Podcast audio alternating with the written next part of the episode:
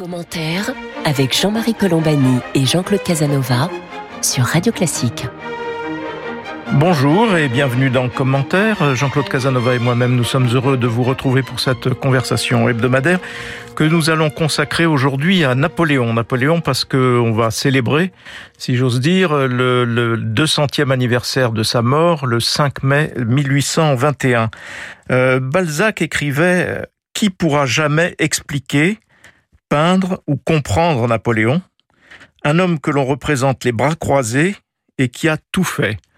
Euh, voilà pour Balzac, euh, euh, un de ceux qui peut nous permettre de mieux expliquer, peindre ou comprendre Napoléon, c'est Patrice Guénifé, que je remercie vivement d'être avec nous aujourd'hui. Bonjour. Bonjour Patrice Guénifé, vous êtes l'auteur d'une somme sur Bonaparte, en attendant celle que vous préparez sur Napoléon. Sur Napoléon. Et vous êtes aussi l'auteur plus récemment d'un livre sur Napoléon et De Gaulle qui vient de paraître aux éditions dans, les, dans le livre de poche. Alors, euh, Balzac évidemment représente euh, sa génération et donc qui était encore dans l'admiration de Napoléon et de son œuvre. Aujourd'hui, on est plutôt tourné vers la critique à l'occasion de ces commémorations ou de cet anniversaire. Euh, critique qui a évidemment évolué au fil du temps, puisque hier peut-être on reprochait davantage à Napoléon d'avoir laissé la France plus petite que lorsqu'il l'avait saisie. Euh, D'autres temps, on a pu lui reprocher aussi d'être un tyran, ce qu'il a été lorsqu'il était empereur. Aujourd'hui, le regard se tourne bien davantage sur euh, la période de, euh, de l'abolition de l'esclavage que Napoléon a rapporté, puisque Napoléon a rétabli l'esclavage aux Antilles, et c'est ce qui fait qu'aujourd'hui, un certain nombre de personnalités et de fractions de l'opinion publique considèrent qu'il ne faudrait pas célébrer Napoléon à l'occasion de, de centième anniversaire de sa de sa mort. Je vais peut-être laisser euh, Jean-Claude Casanova poser, vous poser les, les premières questions. Jean-Claude Casanova. Oui, si on, on, discute sur la commémoration, on est venu à un président de la République qui, comme certains de ses prédécesseurs, est plus favorable aux commémorations. Donc on est dans une période, si j'ose dire, normale, puisque la période Chirac a été le refus de toute forme de commémoration. Nous n'avons pas commémoré Austerlitz, alors que les Anglais commémoraient Trafalgar et que nous les aidions à commémorer Trafalgar. Mm. Mais dans la commémoration, c'est normal, il y a un examen des, de ce qui est bien et de ce qui est moins bien, hein, ou de ce qui est mal. Donc euh, l'idée de faire surgir euh, un jugement synthétique et le plus proche possible de la vérité, et puisqu'on commémore, c'est de retenir ce qui mérite d'être admiré ou d'être imité. Et en ce qui concerne Napoléon, évidemment, la, la critique porte sur un certain nombre de points, mais est venu au premier plan, ce qui d'une certaine façon est très anachronique. Euh, non pas que le problème soit négligeable, mais c'est anachronique si on se reporte à l'époque, je crois, et là il faut interroger notre ami Guénifé, est venu au premier plan le problème de l'esclavage. Patrice Guénifé. Oui, tout d'abord, euh, commémorer n'est pas célébrer. Et toute commémoration euh, s'accompagne en effet d'un examen du, positif et du passif, euh, d'un bilan qui s'inscrit dans l'histoire. Donc il n'y a pas de bilan euh, entièrement positif et de bilan. Il peut y avoir des bilans entièrement négatifs, mais pas entièrement positifs. Si vous prenez par exemple la lutte contre le nazisme, elle était absolument légitime du point de vue moral. Et pourtant la victoire sur le nazisme est passée par des actes qu'aujourd'hui on condamnerait moralement comme les bombardements aveugles sur les villes allemandes, etc., etc. Donc la commémoration tient à la grandeur d'un épisode dans l'histoire d'un peuple ou dans l'histoire euh, universelle, plus euh, qu'au plus et au moins euh, particulier euh, du, du, bilan précis de l'acteur en, question. Alors concernant Napoléon, bien sûr, il a un bilan euh, mitigé, il a toujours eu des ennemis tant à gauche qu'à droite à droite qui lui reprochait l'assassinat du duc d'Anguin et à gauche qui lui reprochait d'avoir trahi les principes et les acquis de, la Révolution. Alors aujourd'hui, c'est vrai que l'invasion de, la morale dans le discours euh, historique et au fond euh, l'abolition de, l'histoire euh, dans le jugement moral fait que ce qui ressort, c'est la question de, l'esclavage. Je dois dire à cet égard que c'est une, vision euh, euh, de borgne, parce qu'on pourrait mettre sur le même plan moral, dans l'autre plateau de la balance, l'émancipation des Juifs qu'il a conduite non seulement en France, où il a donné un contenu euh, précis aux lois révolutionnaires, et qu'il a euh, promu dans toute euh, l'Europe, partout où sont passées ses armées, au point qu'au XIXe siècle, vous savez, dans les, dans les ghettos de, de Russie, d'Ukraine et de Pologne, une rumeur courait que Napoléon allait revenir et rétablir le temple de, de Jérusalem. Donc, dans son pamphlet antisémite, dit que Napoléon est juif. Voilà. Et donc le, bilan, euh, voilà, est mêlé, euh, contradictoire. Et l'important, c'est de replacer les, décisions qui ont été prises, bonnes ou mauvaises du point de vue de la morale, dans leur contexte euh, historique.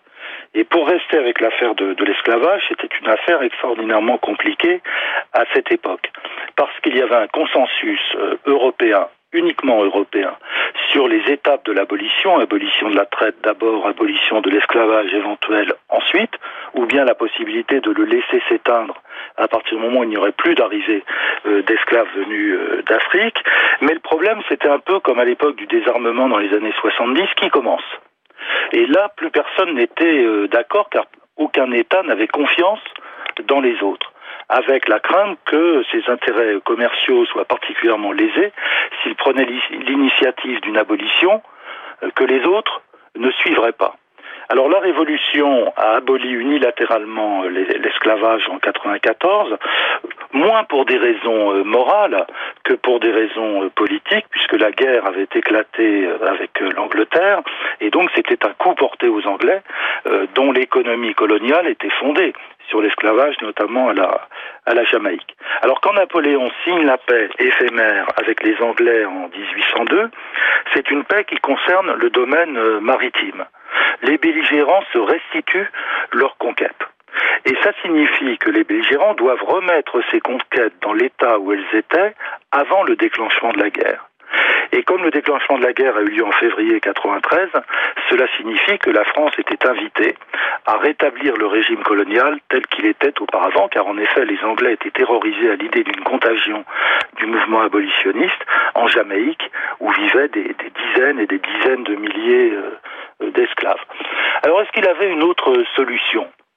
Alors peut-être aurait-il pu s'entendre, d'ailleurs lui-même à Sainte-Hélène a reconnu qu'il avait fait une erreur, avec Toussaint Louverture, le, chef de l'indépendance euh, d'Haïti euh, à l'époque, qui, contrôle bien l'île, et qui avait, ce qu'on sait peu, euh, troqué le régime de travail servile contre un régime de travail forcé pour les populations noires, de manière à reprendre la production dans les plantations. Mais Bonaparte n'avait pas confiance en Toussaint parce qu'il se demandait si Toussaint, une fois aux commandes de l'île avec son assentiment, allait rester fidèle à la France ou basculer du côté anglais. Et c'est le moment où Bonaparte s'apprête à prendre possession de la Louisiane que lui ont cédé les Espagnols. Et donc il craint d'avoir un, ennemi de plus euh, sur son flanc sud qui couperait ses relations, ses communications avec la Nouvelle-Orléans. Donc ce sont des raisons non pas morales, mais politiques, qui ont décidé du rétablissement de l'esclavage. Alors bien sûr, la décision a été désastreuse puisqu'elle a entraîné la perte euh, pure et simple euh, de Saint-Domingue. Avait-il un autre choix à ce moment-là? Euh, Je n'en suis pas sûr, d'autant plus que l'idée d'un régime mixte, la Martinique esclavagiste, la Guadeloupe et Saint-Domingue abolitionniste, ne pouvait pas tenir dans, dans les faits. Il aurait fallu choisir un parti ou l'autre, soit rétablir et ainsi satisfaire les Anglais, soit abolir et ajouter un motif de plus à la querelle euh, franco-anglaise. Donc voilà, c'est une, une, décision complexe, euh, certes euh, condamnable certainement moralement, mais comme peut l'être par exemple la, la, brutalité de la guerre conduite en Espagne, comme l'est par exemple le massacre des prisonniers turcs à Jaffa lors de l'expédition d'Égypte, mais euh, c'est une décision qu'il faut euh, restituer dans son contexte. Merci, voilà pour ce contexte, Patrice Ganifet. Jean-Claude Casanova, vous vouliez ajouter euh, D'une part, pendant les 100 jours, il a aboli l'esclavage et la traite, et que après 1803, 1804, après la rupture de la paix d'Amiens, si vous voulez, nous perdons nos colonies. D'une certaine façon, comme nous perdons la guerre maritime, donc pratiquement, si j'ose dire, il n'a pas pratiqué l'esclavage. Il l'a rétabli, mais la France avait perdu le contrôle de ses îles. De ses colonies. je voudrais en venir aussi à un autre aspect de, de, de Napoléon qui est souvent évoqué, parce qu'on dit souvent que les structures euh, politiques, pas politiques, mais administratives du pays, l'ossature et notamment la centralisation du pays sont largement dues à la période du consulat et de, de l'Empire. Alors, que reste-t-il de, de ce qui pouvait apparaître comme la modernité à l'époque et qui aujourd'hui paraît au contraire euh, parfois, souvent, un, poids sur euh, les épaules de l'organisation administrative de la France. Patrice Ganifet. Oui, écoutez, il reste quand même beaucoup de choses parce que le, cadre général de la, vie collective en France euh, reste fait, composé par les institutions qui ont été mise en place à partir de, 1800. Notre organisation judiciaire, effectivement notre organisation administrative, euh, une partie de notre système euh, d'enseignement, une bonne partie du Code civil reste en vigueur il est bien normal qu'il ait évolué, qu'il ait été euh, révisé, réformé, puisque la société a, changé. Dieu merci. Donc il est, tout à fait normal que, que, la loi ait tenu compte de ces évolutions, mais il reste une grande partie de, de l'héritage. Et assurément, si nous supprimions tout l'héritage napoléonien d'un coup, eh bien nous, nous vivrions dans un monde fort différent. Y compris d'ailleurs visuellement, puisque à Paris, vous êtes euh, au milieu du monde napoléonien, au moins dans le centre de, de Paris, euh, puisque la rue de Rivoli, euh, le Louvre, les Champs-Élysées, l'Arc de Triomphe, tout ça c'est lui. la numérotation des rues, par exemple, les, trottoirs, toutes choses qui, qui nous sont familières. Donc il reste une grande partie de, son héritage. Et il est vrai que euh, la tradition euh, libérale, mais n'a pas attendu aujourd'hui pour critiquer la centralisation euh, excessive. Et là-dessus, il faut relire les pages terribles qu'a écrit qu'a écrite Taine sur la centralisation française. Alors on peut dire que dans ce domaine, il a, il a plus été un héritier qu'un novateur, puisqu'au fond, il met en pratique, il met, il réalise, il met en place euh, ce qui avait été l'inspiration et les rêves des grands ministres réformateurs de la monarchie au XVIIIe siècle, dont il est euh, l'héritier. Et il est vrai que cette administration, cette centralisation, a eu des, avantages et des inconvénients. Côté avantage, elle nous a permis de traverser euh, deux siècles de chaos politique, euh, par exemple le 19e, qui est ponctué de, de révolutions, et pendant que l'État euh, s'effondre périodiquement, l'administration tient.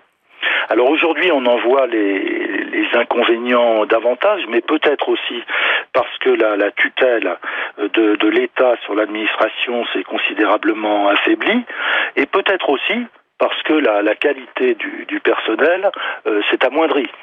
Et dans ce sens, euh, l'administration d'aujourd'hui telle qu'elle fonctionne, et on le voit bien avec la crise du, du Covid, euh, n'est pas l'administration napoléonienne dont le maître mot était rapidité et efficacité. Jean-Claude Casanova. Oui, tout à fait. D'ailleurs, euh, il y a une formule célèbre sur Napoléon. On dit c'est un professeur d'énergie, et son administration était une administration extraordinairement efficace. Il avait un sens euh, du commandement et de la rapidité. Le temps comptait énormément à ses yeux. Et c'est une vertu qui s'est perdue dans l'administration française. C'est comme si, d'une certaine façon, les défauts de l'ancien régime revenaient, la complexité des structures, euh, la compétition entre les administrations, etc. Il y a une déperdition de l'énergie qui est extraordinaire quand on regarde historiquement le nombre des fonctionnaires s'accroît et l'énergie décroît. c'est incontestable. Les deux, parce que euh, vous savez que le ministère des Affaires étrangères fonctionnait avec moins de 100 fonctionnaires.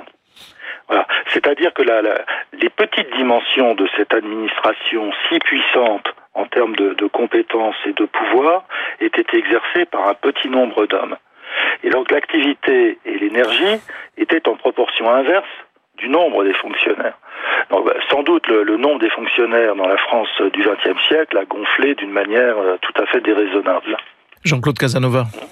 Oui, mais si j'ose dire, là, nous, sortons de Napoléon, nous sommes dans, l'évolution historique. Je pense que ce qui a provoqué l'extension de l'État en France, ce sont les contraintes de la politique étrangère. À vrai dire, on regarde trop l'histoire de France dans son fonctionnement interne, mais les étapes décisives qui modifient fondamentalement le système français sont 1815, 1870, 1914, 1940. C'est-à-dire que l'État est obligé de euh, pour, pour, pour, assumer ce rôle extraordinairement difficile, si vous voulez, de la position de la France en Europe, l'État est obligé de s'étendre, lui permet d'augmenter la fiscalité, lui permet, l'oblige à compenser socialement les sacrifices qu'il demande et l'extension de l'État, qui est une particularité française, euh, et s'explique par la politique étrangère et par la situation de la France. Parce que si on regarde le nombre des fonctionnaires, la dépense publique et le nombre des fonctionnaires, l'État est plus puissant au XIXe siècle en Angleterre et en Allemagne, l'Allemagne se concentrant autour de la Prusse.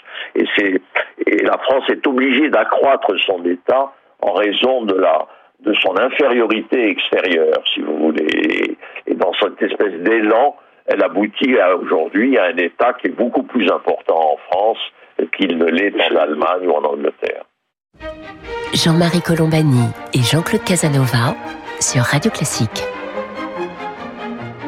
Vous écoutez commentaire, Jean-Claude Casanova, Jean-Marie Colombani. Nous sommes avec Patrice Guénifé et nous parlons de Napoléon. Napoléon dont, nous allons pardon, commémorer et non pas célébrer le 200e anniversaire de la mort le 5 mai 1821. Peut-être pouvons-nous parler, avant de clore cette euh, conversation, Patrice Guénifé, de, de l'aspect euh, presque mondial ou mondialisé de la politique de Napoléon? Avec peut-être deux dates dans notre histoire, l'une qui n'est pas napoléonienne, qui est 1763, c'est-à-dire la, la, la, perte, enfin la défaite française de 1763, et celle de 1815. Évidemment, ça me fait penser que euh, François Mitterrand, lorsqu'on lui parlait de la grandeur de la France, on lui opposait constamment la grandeur de la France. Il disait mais la grandeur, à quelle date la situez-vous 1802 euh, ou 1815 euh, donc voilà peut-être Patrice Ganifet de quoi de quoi réfléchir en effet. Écoutez, en effet, il s'agit d'une euh, cette période voit une guerre de 70 ans entre euh, Anglais et Français euh, pour la domination des mers et pour l'hégémonie mondiale à cette époque, il se déroule en trois manches. La première, la guerre de sept ans, est, perdue par les Français qui prennent une, revanche, une demi-revanche, parce que ça ne leur rend pas leur domaine colonial en Amérique, en soutenant l'indépendance américaine en 1783, qui est sans doute le moment de, de l'apogée de, de l'influence euh, française, donc sous Louis XVI. Et puis la, la troisième manche, ça va être les guerres, non seulement de Napoléon mais avant lui de, de, la Révolution, qui sera cette fois définitivement euh, perdue par la France. Et la France va passer le, témoin de la de, de, première puissance euh, mondiale à l'Angleterre, qui un siècle plus tard le passera aux États-Unis et aujourd'hui à la Chine. Donc effectivement une guerre de 70 ans qui a décidé du, destin euh, du monde. Alors les deux premières manches euh, s'expliquent militairement, la défaite de la France, peut-être l'erreur du, renversement des alliances, passer à l'alliance autrichienne. Euh, la guerre d'indépendance américaine à la France euh, joue fort bien sa, sa partie, mais en sort très endettée. Et au fond, quand on va commencer la, troisième manche, la France va se retrouver d'emblée en position euh, de très grande infériorité parce qu'elle n'a plus, euh, du fait de l'endettement de l'État, du fait donc de l'insuffisance du budget consacré à la marine, du fait aussi de la révolution qui a détruit la discipline indispensable à la marine à cette époque, elle n'a plus de marine de guerre. En tout cas, elle a une marine de guerre, elle a des bateaux, elle a euh, des marins, mais elle n'a plus l'encadrement euh, nécessaire pour conduire victorieusement les, campagnes. Et, Napoléon, euh, auquel on prête une, toute puissance dans tous les domaines, au fond a été esclave et victime de cette insuffisance maritime. Et d'ailleurs, il n'arrête pas de pester contre, comme il dit, mes imbéciles de marins euh, qui ne sont pas capables d'arriver à l'heure à un poids donné, etc., etc. Et jamais la France, malgré les efforts que Napoléon va consacrer à la recréation d'une d'une flotte, n'arrivera euh, à, suivre et à dépasser les, Anglais. D'abord parce que la France manque de l'instrument de, crédit qui permet aux Anglais de financer la guerre pendant 15 ans. Et elle leur coûte très cher plus qu'à la France encore. Parce que les Anglais, non seulement doivent conserver une marine, en dépit des pertes, une marine de premier ordre, mais ils doivent aussi financer les coalitions qui, sur le continent, s'opposent à la France. Et ils vont y arriver grâce à leur système euh, bancaire, grâce à cette euh, Banque d'Angleterre qui joue très bien son rôle. Et Napoléon a essayé, euh, avec la, Banque de France, la création de la Banque de France, de donner à la France l'instrument de, crédit qui lui permettrait de faire face à ses charges militaires, mais sans y parvenir. Donc il y a, dans cette histoire qui est marquée du sceau de, de la volonté, il y a aussi de la fatalité. Parce qu'on peut dire que dès 1805, en tout cas, avec Trafalgar, la guerre est perdue. Elle va durer encore dix ans. Napoléon va déployer des, prodiges de stratégie, il va engloutir des armées euh, dans une tâche, finalement, impossible, parce qu'il n'a plus les moyens de, faire plier l'Angleterre. Il va croire, il va s'imaginer pouvoir le faire en fermant le continent au commerce anglais pour affamer l'Angleterre. Malheureusement, on ne peut pas fermer un continent comme euh, l'Europe, qui est avec des côtes euh, découpées où la contrebande peut se faire un peu partout. Et la France a, a finalement perdu cette guerre de de 70 ans, dont certains disent d'ailleurs qu'il faudrait la faire commencer en fait aux guerres de Louis XIV et au moment où l'Angleterre euh, entre dans ce qu'on appelait jadis le, concert des nations. Alors sans excuser évidemment les erreurs stratégiques que Napoléon a pu commettre, on peut peut-être aussi rappeler que ces guerres avaient aussi pour objectif d'en terminer avec la Révolution française et que Napoléon, vu de l'extérieur, était un peu vu comme le continuateur de cette révolution et que les monarchies voulaient absolument effacer de, de, de, France toute trace de, de, ce qui avait pu être l'héritage révolutionnaire pour revenir précisément euh, à un gouvernement d'ancien régime. Jean-Claude Casanova?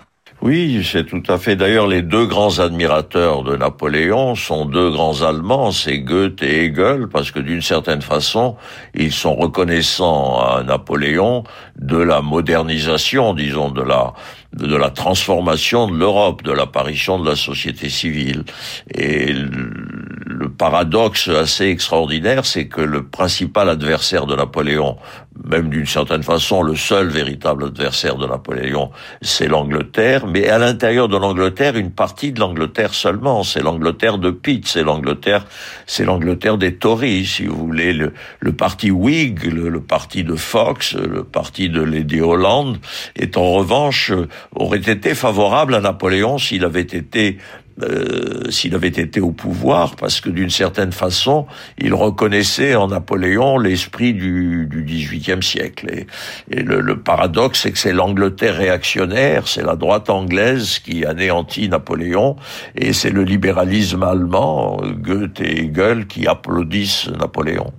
Euh, Patrice Ganifet, quelques, quelques mots avant de conclure. Euh, est-ce que votre, cette période qui s'ouvre de commémoration, donc comment la, la regardez-vous? Et puis, ce qui m'intéressait aussi, mais on n'a plus trop le temps d'en parler, c'est est-ce qu'il y a dans l'historiographie anglaise, britannique, des évolutions? Est-ce que le regard a changé aussi vu d'Angleterre euh, sur Napoléon? Oui, depuis le livre d'Andrew Roberts, le, regard a changé, il est plus favorable, mais il l'a toujours été depuis la mort de Napoléon. Vous savez, les, les peuples euh, aiment d'autant plus les, grands hommes de l'histoire qu'ils les ont vaincus. Et dans le cas anglais, ils sont d'autant plus euh, enclins à admirer Napoléon qu'il a été leur, euh, victime, au fond. Ce sont eux qui ont eu le, dernier mot. Donc, l'historiographie anglaise n'est pas foncièrement hostile à Napoléon, pas comme peut l'être, par exemple, l'historiographie espagnole, où Napoléon reste comme la, figure de l'antéchrist et du et du diable. En Angleterre, pas du tout. Et les Anglais, nous leur devons une connaissance de, premier ordre de, tout ce qui est militaire et guerrier dans l'histoire de Napoléon, parce que c'est la grande force de l'historiographie anglaise de, savoir faire de, l'histoire militaire, ce que les Français malheureusement euh, savent beaucoup moins bien faire. Donc le, regard n'est pas n'est pas hostile. Et puis les, les Anglais sont pas comme nous, ils n'ont pas les mêmes problèmes avec euh, avec l'histoire en général, ni avec leur histoire en particulier. Et par exemple, les, les, pontons, les prisonniers français entassés sur les pontons, ça, ça ne, ça n'entache pas la mémoire de ces événements. Ils ont un regard plutôt apaisé sur leur histoire et c'est ce qui nous rend les Anglais si sympathiques.